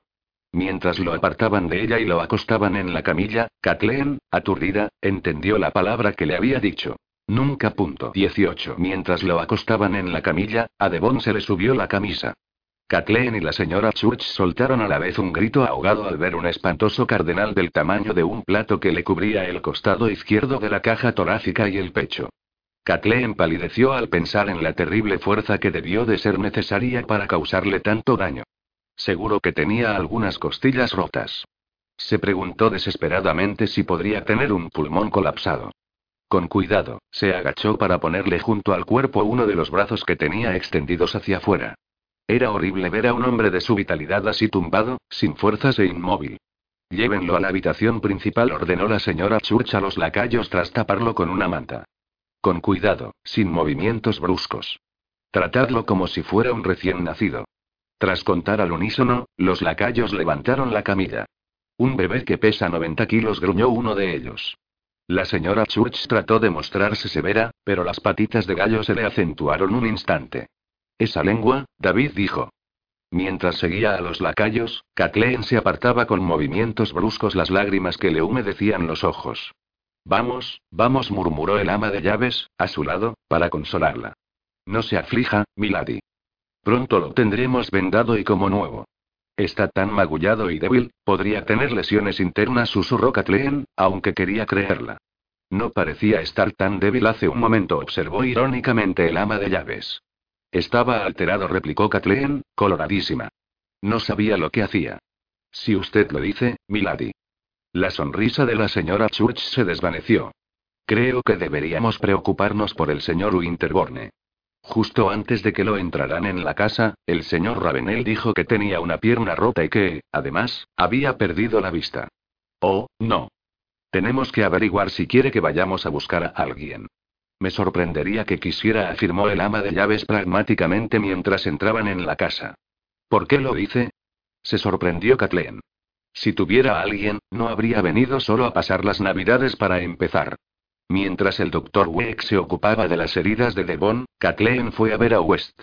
Antes de llegar a la puerta de su habitación, oyó barullo y risas desde el pasillo. Se quedó en el umbral y observó con una pizca de afectuosa resignación cómo West, incorporado en la cama, entretenía a un grupo que incluía a un puñado de criados, Pandora, Cassandra, los dos perros y Hamlet. Ellen estaba de pie junto a una lámpara leyendo la temperatura de un termómetro de cristal. Afortunadamente, West ya no tiritaba, y le había mejorado el color de la cara. Entonces vi a un hombre que volvía a meterse en el río, estaba contando. Se dirigía hacia un vagón medio sumergido con gente atrapada en su interior. Y me dije a mí mismo, ese hombre es un héroe. Y también un idiota. Porque ya ha estado demasiado rato en el agua, y no podrá salvarlos, y va a sacrificar su vida por nada. Bajé por el terraplén y me encontré a Sutton. Le pregunté dónde estaba el conde. Hizo una pausa para dar dramatismo a sus palabras, encantado de que su público lo escuchara embelesado. ¿Y hacia dónde creéis que señaló Sutton? Hacia el río, donde aquel tonto temerario acababa de salvar a tres niños y los seguía por el agua cargando un bebé en un brazo y tirando de una mujer con el otro. ¿El hombre era Lord Trenear? Se asombró una de las criadas. El mismo. Todo el grupo exclamó lleno de placer y de orgullo. Eso no es nada para un hombre tan corpulento como el señor, dijo uno de los lacayos con una sonrisa. Tendría que salir en el periódico por esto, exclamó otro. Eso espero, corroboró West, aunque solo sea porque sé que no le gustaría nada. Se detuvo al ver a Kathleen en la puerta, y ésta se dirigió entonces en voz baja a los criados. Será mejor que se vayan antes de que Sims o la señora Schultz les pillen aquí dentro. Pero si estaba llegando a la mejor parte, se quejó West. Iba a describir la forma emocionante, aunque patética, en que rescaté al conde. Ya se la describirás después, insistió Kathleen, que seguía en la puerta mientras los criados se apresuraban a salir en fila india de la habitación. Ahora tendrías que descansar. Se dirigió entonces a Ellen. ¿A qué temperatura está? Tiene que subir otro grado. ¿Y qué más soltó West? Con el fuego de la chimenea tan vivo, la habitación es un horno. Pronto estaré más asado que el pavo de Nochebuena. Y hablando de eso, me muero de hambre. El médico dijo que no podías comer nada hasta haber alcanzado la temperatura correcta, le informó Pandora. ¿Te apetece otra taza de té? preguntó Cassandra. Me apetece un coñac, replicó West, junto con un pedazo de pastel de grosellas, un plato de queso, un cuenco de puré de nabo y patatas, y un bistec. Le preguntaré al médico si puedes tomar un poco de caldo, sonrió Cassandra. ¿Caldo? repitió West, indignado. Vamos, Hamlet dijo Pandora, antes de que West decida que también quiere comer bacon. Espera, soltó Kathleen con el ceño fruncido. ¿No tendría que estar Hamlet en el sótano? La cocinera no lo ha permitido, explicó Cassandra. Dijo que encontraría la forma de tirar los cubos y comerse todos los tubérculos. Dirigió una mirada orgullosa al animal de aspecto risueño. Porque es un cerdo muy ingenioso y con mucha iniciativa. La cocinera no dijo esta última parte, la contradijo Pandora. No admitió Cassandra, pero se sobreentendía. Las gemelas sacaron a los perros y al cerdo de la habitación y se marcharon. Ellen alargó el termómetro a West. Abre la boca, por favor, le pidió, muy seria. Él la obedeció con cara de resignación. Cielo dijo Kathleen a Ellen, ¿hablarás con la señora Church sobre la cena? Con tres inválidos en la casa, creo que hoy tendríamos que comer de forma informal. Dos inválidos masculló West, indignado, con el termómetro en la boca. Yo estoy perfectamente bien. Sí, por supuesto, contestó Elena Kathleen. Y ordenaré que suban algo de comer al doctor Wex. Puede que tarde un rato en atender al Lord Trenear y al señor Winterborne, y sin duda se ha ganado la cena. Buena idea, aseguró Kathleen. No olvides incluirle sorbete de limón. Si no recuerdo mal, el doctor Wex es goloso. Claro que sí se quejó West, todavía con el termómetro puesto, hablemos de comida delante de un hombre hambriento. Antes de irse, Ellen se detuvo y le empujó con suavidad el mentón hacia arriba para cerrarle la boca. No hables, ordenó. Una vez Ellen se hubo marchado, Kathleen llevó un poco de té a West, le sacó el termómetro de la boca y observó con atención la línea de mercurio. Medio grado más y podrás comer, aseguró, West se recostó en la almohada y la tensión se le reflejó en el semblante, normalmente animado. ¿Cómo está mi hermano?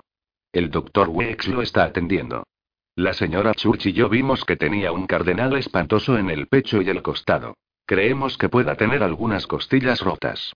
Pero estaba consciente cuando salió del carruaje, y abrió los ojos cuando lo llevaron a su habitación. Gracias a Dios, exclamó West con un profundo suspiro. Es un milagro que solo tenga unas costillas rotas. Ese accidente, Dios mío, los vagones estaban esparcidos como si fueran juguetes infantiles. Y la gente que no sobrevivió, se detuvo y tragó saliva con fuerza. Ojalá pudiera olvidar lo que vi. Estás agotado, murmuró Kathleen, que se había sentado en una silla, junto a la cama, y le apretaba la mano con cariño. West soltó una carcajada breve y triste. Estoy tan hecho polvo que estar solo agotado sería un alivio. Tendría que dejarte descansar. Todavía no murmuró West, que volvió la mano para tomarle la suya. No quiero estar solo. Kathleen asintió y permaneció en la silla. Tras soltarla, West alargó la mano hacia la taza de té. ¿Es cierta? preguntó Kathleen. ¿La historia que estabas contando sobre Devon? Después de tomarse el té con dos tragos, West le dirigió una mirada de angustia. Es completamente cierta. El muy cabrón casi consigue acabar con su propia vida. Kathleen le quitó la taza de los dedos apáticos. No sé cómo lo hizo, prosiguió West. Yo no estuve en el agua más de dos minutos, y se me quedaron las piernas entumecidas del todo. Era una tortura. Según todos los presentes, el idiota de Devon estuvo en ese río por lo menos un cuarto de hora. Salvando niños, soltó Kathleen, fingiendo desprecio. ¿Cómo se atreve? Sí, dijo West sin rastro de humor. Contempló, pensativo, las danzarinas llamas de la chimenea. Ahora comprendo lo que me dijiste una vez sobre todas las personas que dependen de él, y yo me he convertido en una de ellas. Maldito sea. Si mi hermano vuelve a poner su vida en peligro de una forma tan estúpida, juro que lo mato. Te entiendo, aseguró Kathleen, consciente del miedo que se escondía bajo aquellas palabras sarcásticas. No. Tú no estabas allí. Dios mío, casi no lo alcancé a tiempo. Si hubiera llegado unos segundos después, inspiró tembloroso y volvió la cara para que no lo viera. Antes no habría hecho esto, ¿sabes? Solía ser lo bastante sensato como para no arriesgar la vida por otra persona. Especialmente por unos desconocidos. Será zoquete. Kathleen sonrió. Con un nudo en la garganta, alargó la mano y le apartó el pelo de la cara. Mi querido amigo susurró, siento tener que decírtelo, pero tú habrías hecho exactamente lo mismo. Pasada la medianoche, Kathleen se levantó de la cama para ir a ver cómo estaban los pacientes. Se abrochó una bata sobre el camisón, tomó una palmatoria de la mesilla de noche y recorrió el pasillo. Primero asomó la cabeza en la habitación de Winterborne. ¿Puedo entrar? preguntó al doctor Wex, que estaba sentado junto a la cama. Por supuesto, milady. Por favor, no se levante, dijo Kathleen antes de que pudiera ponerse de pie. Solo quería preguntarle por el paciente. Sabía que había sido una noche de arduo trabajo para el médico, que había necesitado la ayuda del mayordomo y de dos lacayos para recomponer la pierna rota de Winterborne. Según Sims había contado después a Kathleen y a la señora Church, los músculos grandes de la pierna herida se habían contraído, y había sido necesario mucho esfuerzo para estirarlos lo suficiente para devolver el hueso a su posición original. Una vez estuvo la pierna estabilizada, Sims había ayudado al médico a envolverla con cintas de tela empapada en yeso, que, al endurecerse, habían formado una escayola. El señor Winterborne está evolucionando como cabría esperar, murmuró el doctor Wex. Tuvo suerte de que la fractura del peroné fuera limpia. Además, debido al frío extremo al que estaba expuesto, su tensión arterial era tan baja que redujo la pérdida de sangre. Si no hay complicaciones, espero que su pierna sane bien. ¿Y qué hay de su vista? Kathleen se acercó a la cama para mirar a Winterborne con preocupación. Dormía sedado, y tenía la mitad superior de la cara oculta por los vendajes que le cubrían los ojos. Tiene abrasiones en la córnea debido al impacto de cristales rotos, respondió el médico. Le quité varios fragmentos y le apliqué un ungüento. Ninguna de las lesiones parece ser especialmente profunda, lo que me da motivos para esperar que vuelva a ver. Para que tenga más posibilidades de recuperarse, tiene que permanecer quieto y sedado los próximos días. Pobre hombre, dijo Kathleen en voz baja. Cuidaremos bien de él. Volvió a mirar al médico. ¿Tendrá que estar sedado también Lord Trenear? Solo si presenta dificultades para conciliar el sueño por la noche. Creo que tiene las costillas fisuradas pero no rotas. Normalmente se nota que una costilla está rota cuando se mueve al palparla. Lo que tiene es doloroso, sin duda, pero en unas cuantas semanas estará como nuevo. La vela le tembló un poco en la mano y una gota de cera caliente le salpicó la muñeca. No se imagina lo feliz que me hace oír eso. Creo que sí, replicó el doctor Wex con sequedad. Es imposible no darse cuenta del cariño que siente por Lord Trenear. Oh, no es cariño, soltó Kathleen, que había perdido la sonrisa, es solo que, bueno, me preocupa la familia, y la finca, y griega. No podría tomarle, cariño, a un hombre estando como estoy de luto. Eso estaría muy mal. Milady. El doctor Wex la observó un buen rato con ojos cansados y amables antes de proseguir. Conozco muchos datos científicos sobre el corazón humano, y puedo decirle que es más fácil lograr que un corazón deje de latir por completo que impedirle amar a la persona equivocada. Kathleen fue después a la habitación de Devon. Como no obtuvo respuesta al llamar con suavidad a la puerta, entró sin más.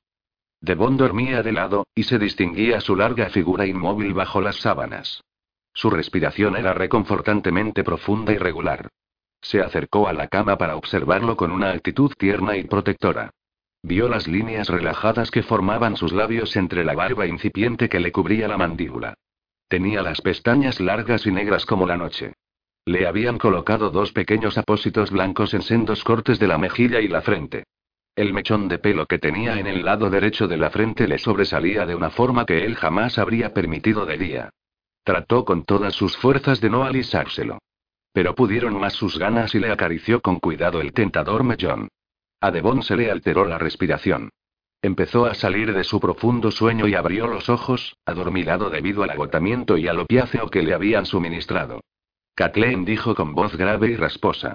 Solo quería ver cómo estabas. ¿Necesitas algo? ¿Un vasito de agua? A ti. Le sujetó la mano libre y la acercó hacia él para llevársela a los labios. Tengo que hablar contigo. Te, te han dado láudano suficiente para sedar un elefante, dijo, intentando aparentar normalidad.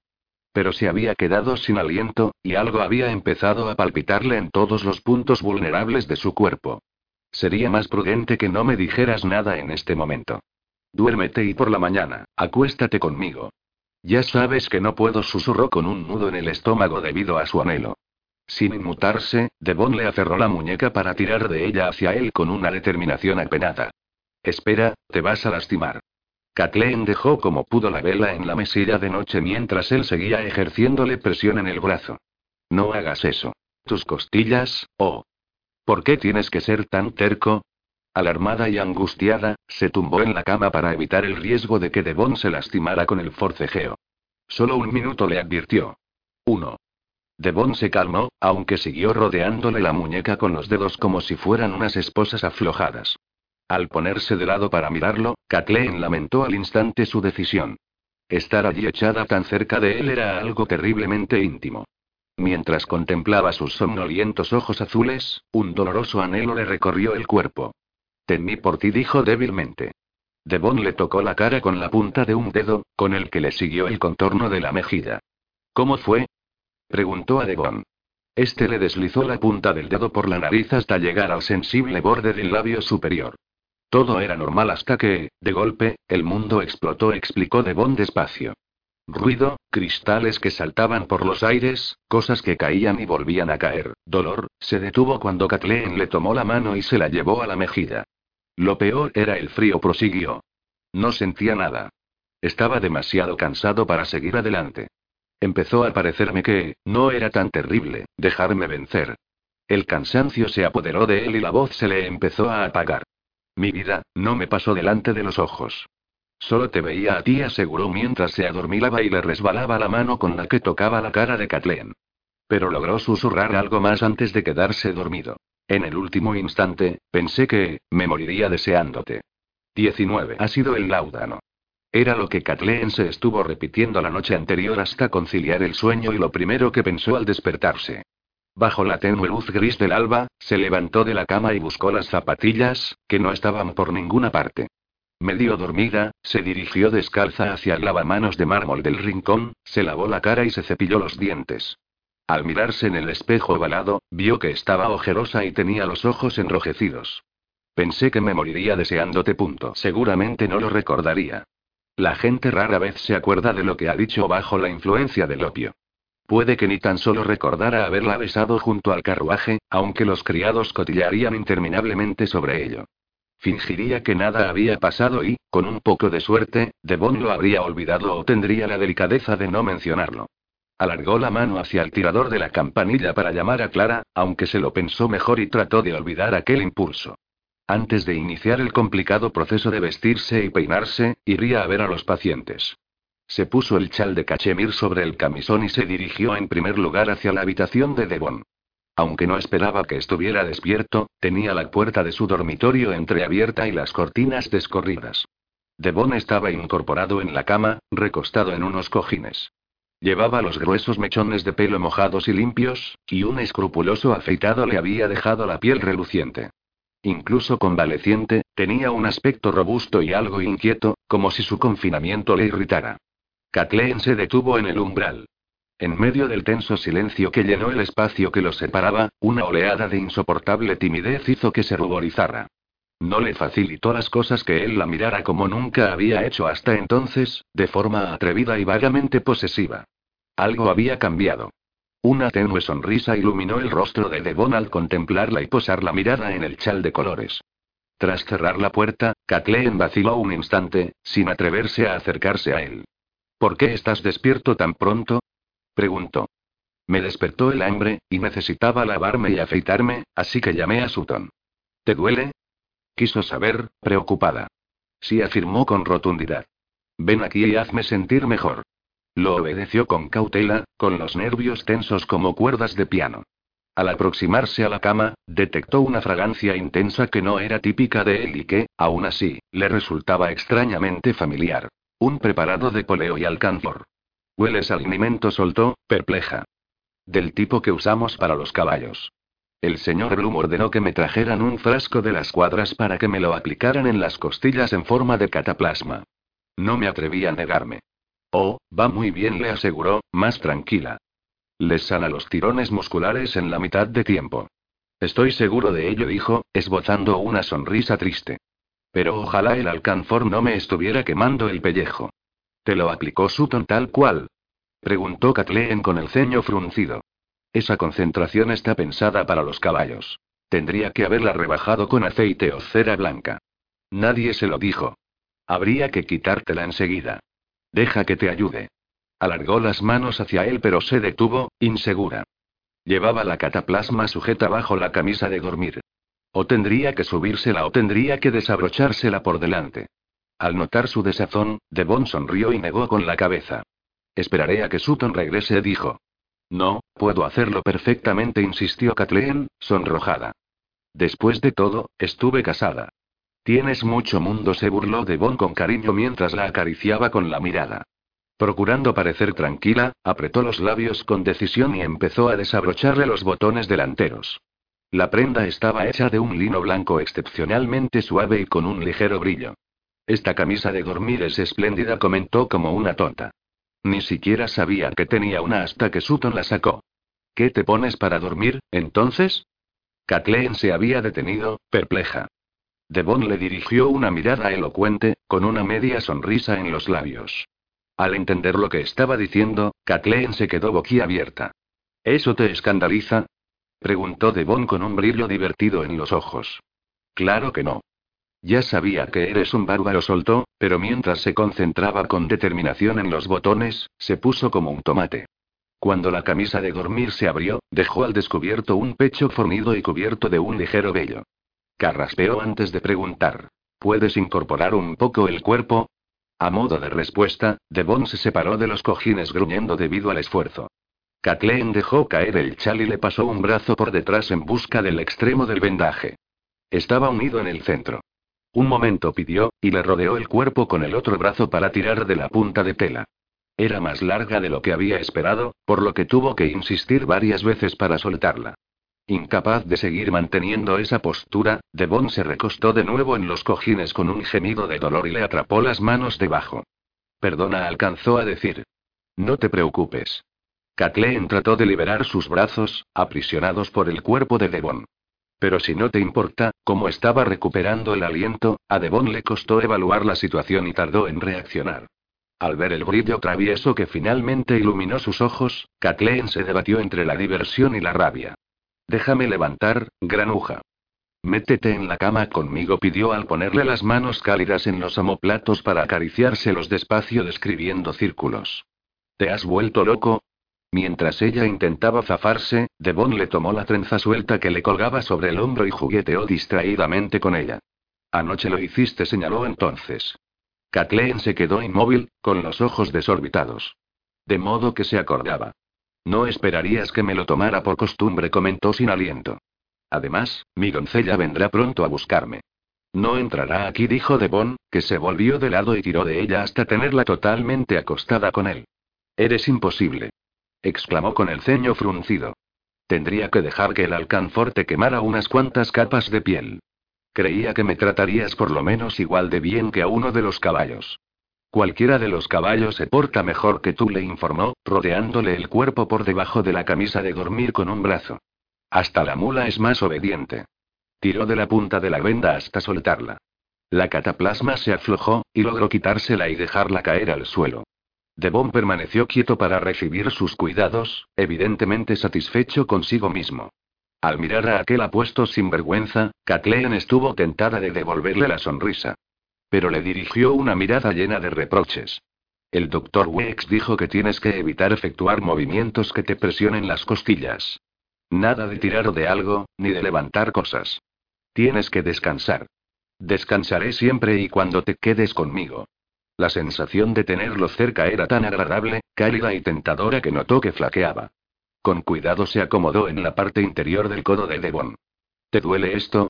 Cada vez me siento mejor. Tiró de las sábanas y la envolvió, junto con él, bajo las suaves mantas de lana. Estaba recostada de cara a él, estremeciéndose de placer y de nervios al notar lo perfectamente que su cuerpo encajaba con el contorno cálido y fuerte del de Devon. Nos van a ver, se quejó. La puerta está cerrada. Devon empezó a toquetearle las delicadas curvas de la oreja. No me tienes miedo, ¿verdad? Sacudió la cabeza, aunque se le había acelerado el pulso. Devon le acarició el pelo con la nariz. Me preocupaba que pudiera haberte lastimado asustado ayer, con mí, se detuvo en busca de la palabra entusiasmo, dijo por fin secamente. No, no sabías lo que estabas haciendo. Sabía exactamente lo que estaba haciendo. Solo que no podía hacerlo bien, la contradijo, burlándose de sí mismo. Le acarició el labio inferior con el pulgar. Contuvo el aliento mientras se lo recorría por completo y descendía después por la mandíbula, le levantaba con suavidad la cabeza y seguía por la delicada piel bajo el mentón. Quería besarte más bien, así. Le cubrió la boca con la suya con una presión incitante.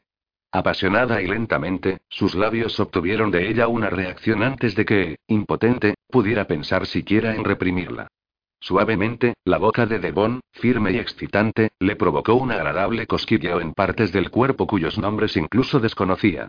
Le siguió dando más y más besos, de modo que el siguiente empezaba antes de que el último hubiese terminado del todo. Bajo las sábanas, le rozó una pierna con una de sus peludas extremidades.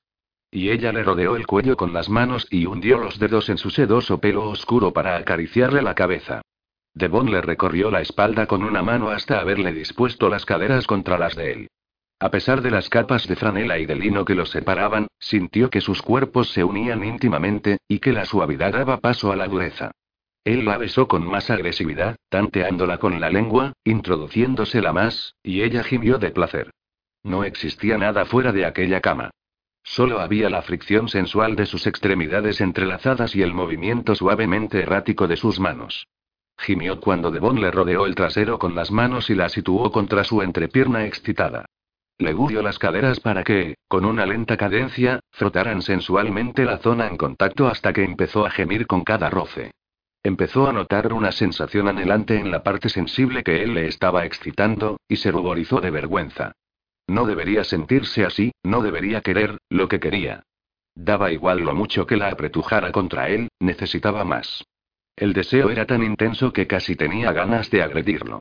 Al retorcerse contra él, Devon se estremeció y soltó un grito ahogado, y se dio cuenta de que le había apretado, sin querer, las costillas.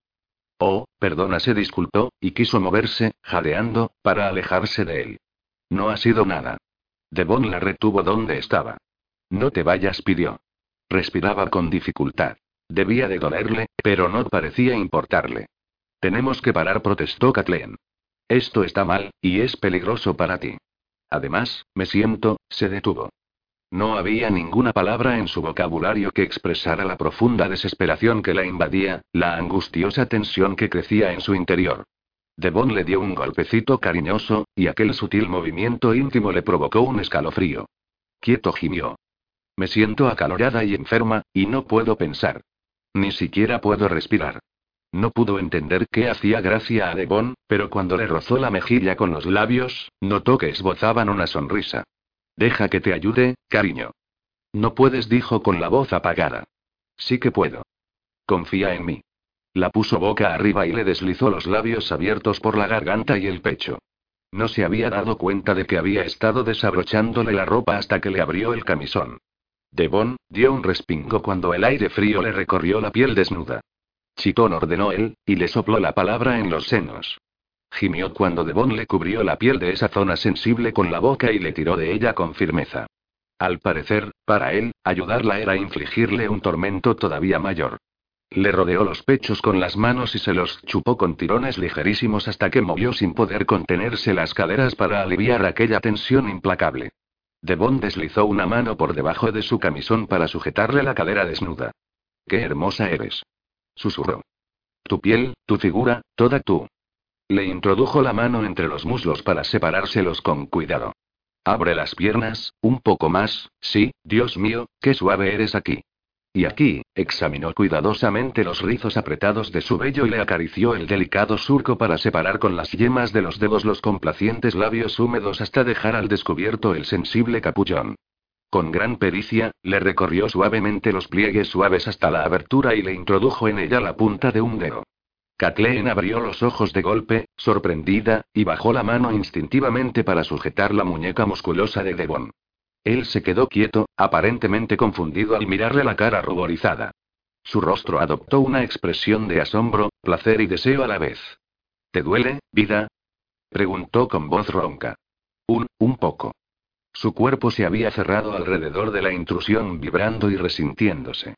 Kathleen tiró con torpeza de la muñeca de Devon, pero este se resistió a su súplica silenciosa.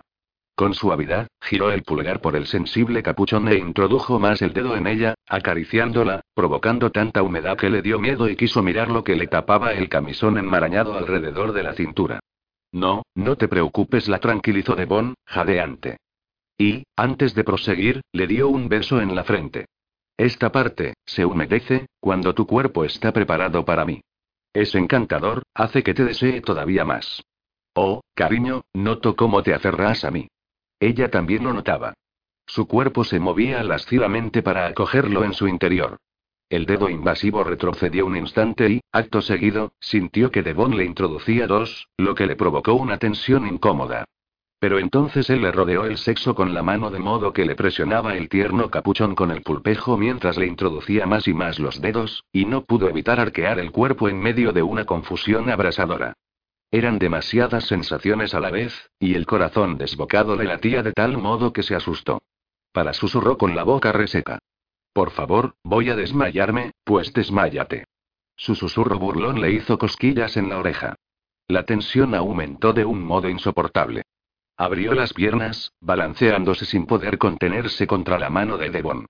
Todo sucedió con una fuerza increíble que la lanzó de cabeza a un clímax tan arrollador que tuvo la impresión de que se estaba muriendo. Aquella sensación, que siguió extendiéndose y creciendo, hizo que se estremeciera incontrolablemente de placer. Mientras gemía y jadeaba, Devon la besaba, succionándole los labios como si pudiera saborear los sonidos de su deleite. Otra oleada de placer le recorrió el cuerpo, y el calor le cubrió la cabeza, los pechos, el vientre y las ingles, mientras la boca de Devon no dejaba de apoderarse de la de ella. Una vez dejó de estremecerse, le daba vueltas la cabeza y se sintió desfallecer. Fue vagamente consciente de haberse puesto de costado y haber apoyado la cara en el vello ligeramente mullido del pecho de Devon. Él le había bajado el camisón hasta las piernas mientras le acariciaba el trasero describiéndole círculos reconfortantes con una mano y su respiración recuperaba el ritmo normal. Kathleen nunca había tenido tantas ganas de dormir como entonces, arropada por la calidez del cuerpo de Devon y acurrucada entre sus brazos. Pero oyó, a lo lejos, el ruido de las criadas que iniciaban sus tareas matutinas, limpiaban las chimeneas y barrían las alfombras. Si se quedaba mucho rato más, la pillarían. Se te ha tensado el cuerpo como una cuerda de arco, le comentó Devon, medio adormilado. Con todo lo que me he esforzado por relajarte. Se rió entre dientes al notar el silencio avergonzado de Kathleen. Le recorrió la espalda con una mano a modo de caricia. ¿Nunca te había pasado esto? No sabía que fuera posible para las mujeres, comentó, negando con la cabeza. Su voz, grave y lánguida, le sonó extraña hasta a ella misma. ¿Nadie te lo explicó antes de la noche de bodas? Lady Berwick, pero estoy segura de que no tenía ni idea de esto. O quizá, se detuvo al ocurrírsele algo desconcertante. Quizá no es algo que le suceda a las mujeres respetables. Devon le seguía deslizando lenta y tranquilizadoramente la mano hacia arriba y hacia abajo por la espalda. No veo por qué no soltó y, tras agachar la cabeza, le susurró al oído. Pero no se lo diré a nadie. Tímidamente, Kathleen le recorrió con los dedos el contorno del enorme cardenal que tenía en el costado. ¿Saben otros hombres cómo hacer esto? ¿Te refieres a dar placer a una mujer? Sí, solo hay que tener paciencia. Jugueteó con unos cuantos mechones de pelo que se le habían soltado de la trenza. Pero vale la pena. Que una mujer disfrute hace que el acto sea más placentero.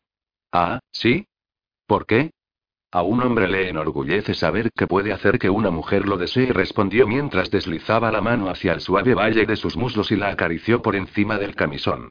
Además, la forma en que te contrajiste alrededor de mis dedos, es agradable para un hombre cuando está dentro de ti.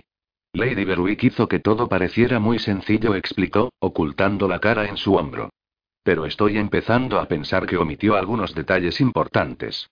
Cualquiera que diga que el acto sexual es sencillo nunca lo ha hecho como es debido, comentó Devon con una carcajada. Yacían juntos en la cama, escuchando los ruidos del exterior de la habitación. Los jardineros empezaron a empujar segadoras y cortabordes con ruedas por el césped, y los cilindros afilados zumbaban suavemente. El cielo lucía el color del acero, y un fuerte viento zarandeaba las últimas hojas secas de un roble que había cerca de la ventana. Devon le dio un beso en el pelo. Kathleen, me contaste que la última vez que Teo habló contigo, te dijo. No eres mi esposa. Punto. Se quedó paralizada con una creciente sensación de alarma porque se imaginó lo que le iba a preguntar. ¿Era cierto? Le preguntó Devon con delicadeza. Trató de separarse de él, pero él la retuvo firmemente a su lado. No tiene importancia lo que respondas, aseguró Devon. Solo quiero saber qué pasó. Lo arriesgaría todo si se lo contaba. Tenía demasiado que perder. Pero, en el fondo, ansiaba explicarle la verdad. Si se obligó a sí misma a decir con voz tenue. Era cierto. Nuestro matrimonio no llegó a consumarse.